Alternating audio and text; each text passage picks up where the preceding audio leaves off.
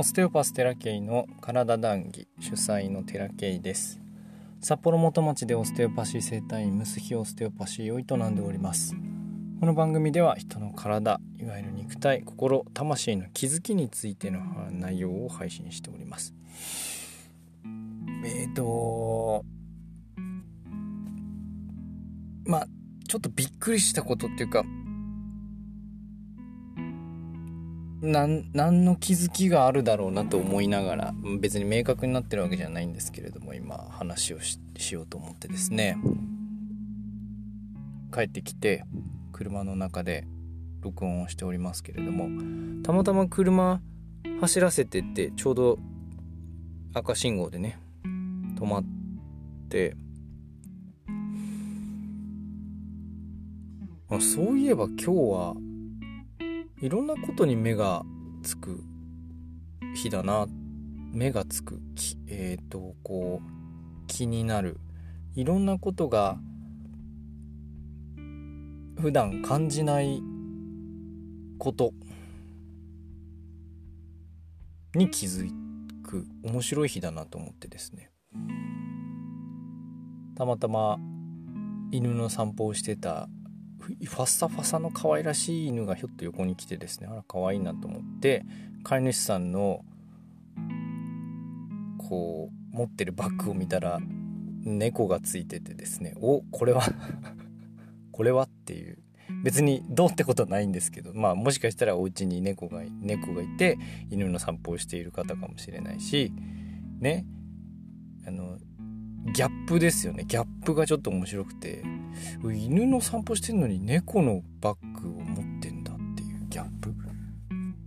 あのそれがダメなんて言いたいわけじゃないですよ。最高だと思いますけども。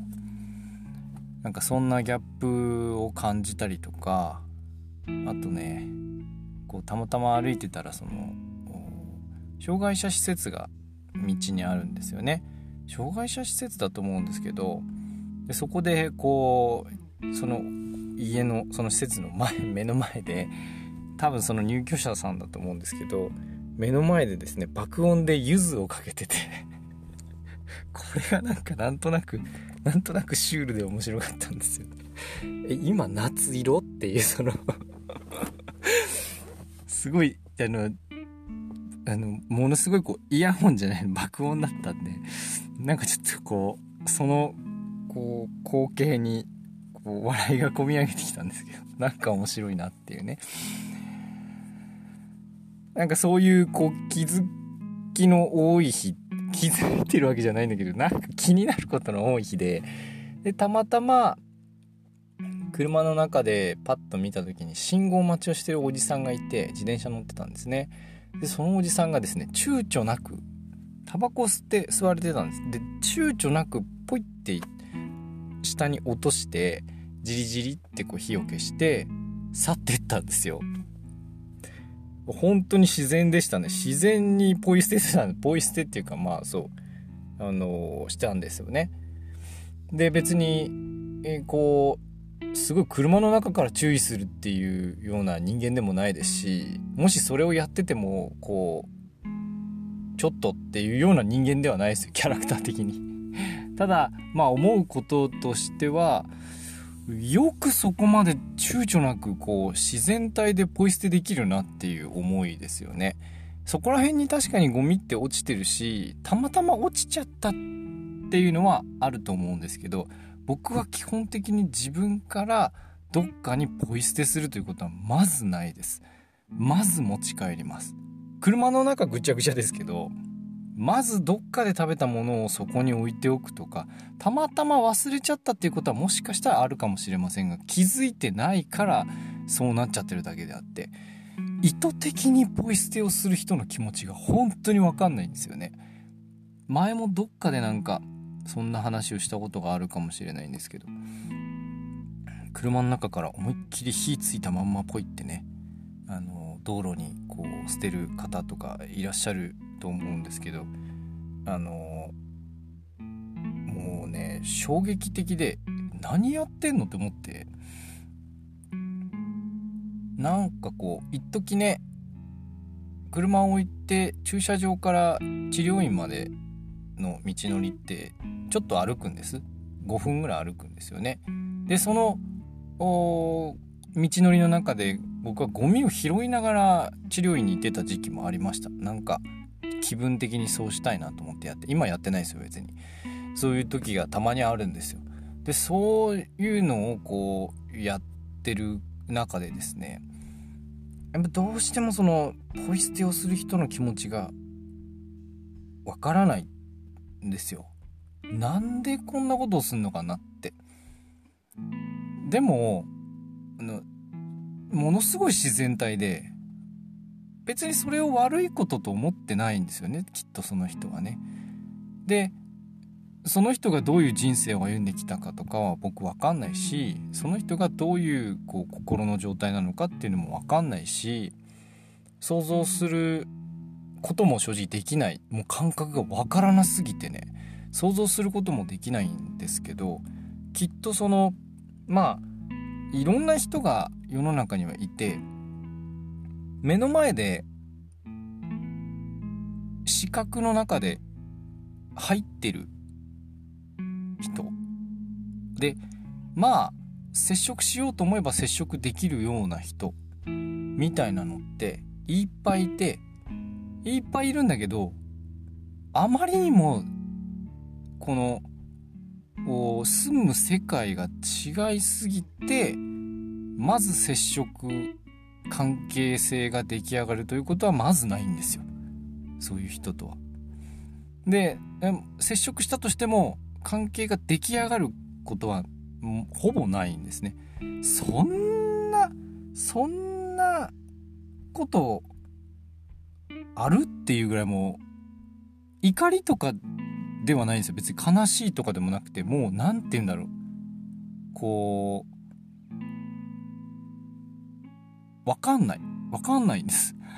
とにかくその人の心理状態がわからないですね。そのその行為の結果として何か代償があるかって言ったらそれは正直定かじゃないですしあのどんなどんなこうことになるのかっていう原因がねそのポイ捨てをしたことによって何が起こるのかっていう理解を進めたいわけじゃないんですただそこまでステージの違うステージっていうとその上下関係のように見えるけれども別にその上下を作りたいという意味で言ってるわけじゃなくて世界が違いすぎる人が世の中にはいるんですよね。だこの人と関わることってあるんだろうかっていうぐらい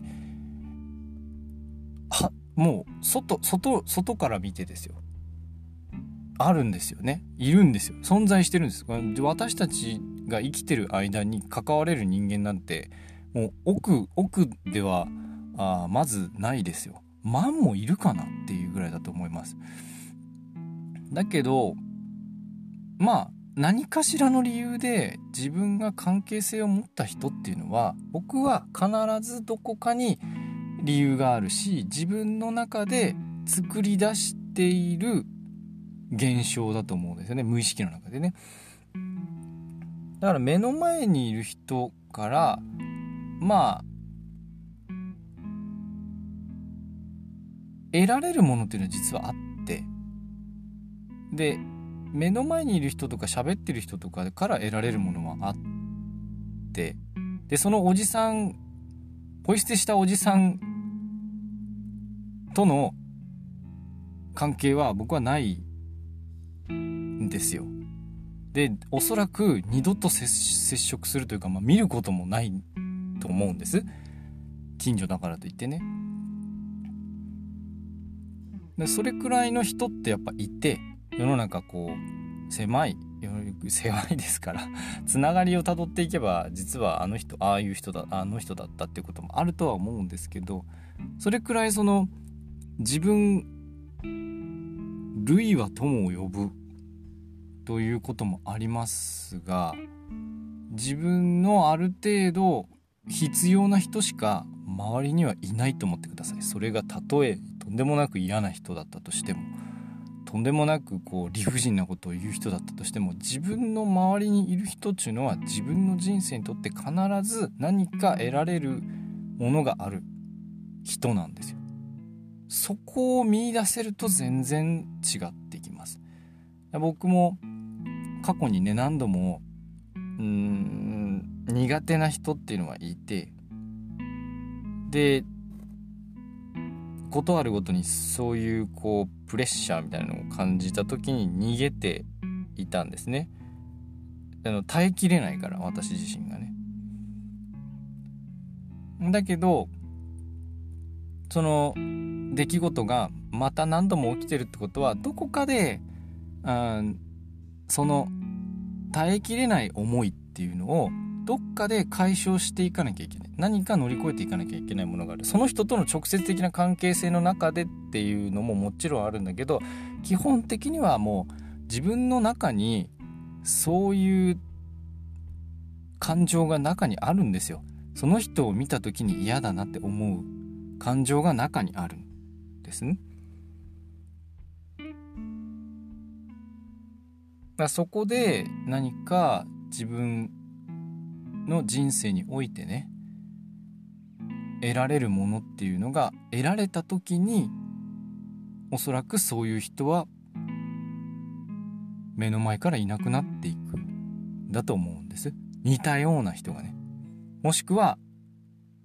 見る目が変わってくる。自分の中の見る目が変わってくる。だからそう考えるとそのまあそのポイ捨ておじさんに関しては僕はもうよくわからないぐらいで何とも思わないんですがもはやね。そこに苛立ちを覚えるとかだと違うんですよ。僕別にイライラしてるわけじゃなくてああいう人っているんだっていうそんな人もいるんだぐらいの人っているじゃないですか。別に何の影響も及ぼしたく及ぼす気にもなれない。別にそのなんだろうな。自分の感情がかきたてられることもない。もうそういうのはもうステージが違いすぎるんですよ。人間の住む世界が違いすぎるんですよ。うわーこんな人っているんだっていうその感覚はもうある意味接触しなくていい人だと思いますだけど自分の感情がある意味こうかきたてられる存在なんかこう苛立ちを覚えるとか